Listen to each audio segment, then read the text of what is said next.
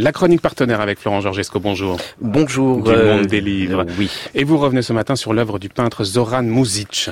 Oui, et plus particulièrement sur euh, l'importance qu'a prise dans son œuvre euh, l'année qu'il passa dans le camp de concentration de Dachau, où il a été déporté en 1944 pour avoir refusé de s'engager dans la SS. C'est la réédition en poche chez Arléa d'un livre important de Jean Clair qui m'en donne l'occasion, Zoran Muzic à, à Dachau, qui avait paru en 2001 sous le titre La barbarie ordinaire.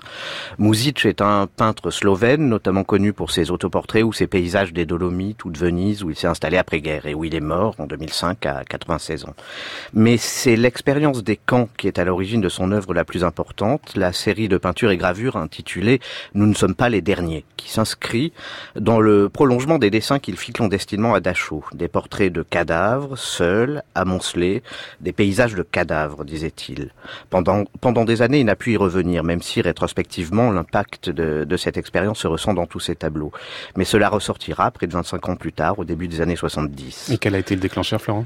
Il explique dans un entretien accordé à Jean Clair en 98, que Jean Clair a placé à la fin du livre, que les, événements dans le monde à, la fin des années 60, les guerres, les massacres, dit-il, lui ont montré que ce qu'il avait vécu se reflétait partout à nouveau.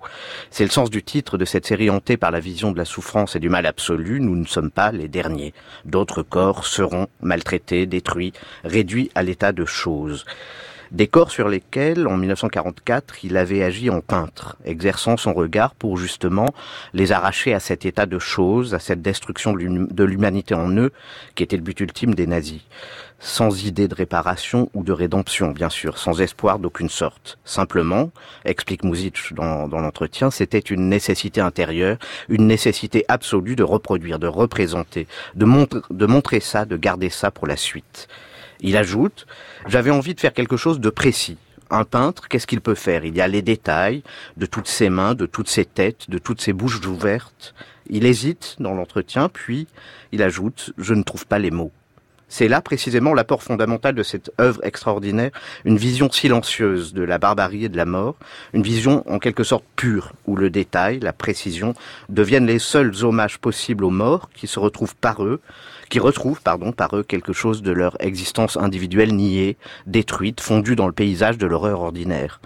L'art de la peinture, résume Jean Clair, c'est l'art de rendre à la dignité d'homme tout être humain. Zoran Muzic est un des très grands artistes du XXe siècle. Il ne faut pas arrêter de le redécouvrir. Cette ces œuvres sont ex- exposées un peu partout dans le monde. On en trouve à Beaubourg. Et on peut donc aussi lire Jean Clair qui montre très fortement la grandeur de ce, de ce peintre. Et au programme peut-être des mondes des livres aujourd'hui Alors, euh, comme vous venez de le voir, on a le sens de la fête au monde des livres, donc on profite de la trêve des confiseurs pour euh, euh, pour pour faire une petite pause. Nous avons simplement quatre pages de sélection de livres de poche, avec d'ailleurs à la une de ce quatre pages un, un très beau texte d'Agnès de Sarthe. Mais comme la littérature est partout dans le monde, il y aura une page euh, consacrée au nouveau roman de Michel Houellebecq, déjà très célèbre, bien qu'il ne soit pas encore paru, Sérotonine, avec un grand article de, de Jean Birnbaum. Quant au monde des livres version longue, il reviendra jeudi prochain, le 3 janvier. Merci beaucoup, Florent. Georgesco.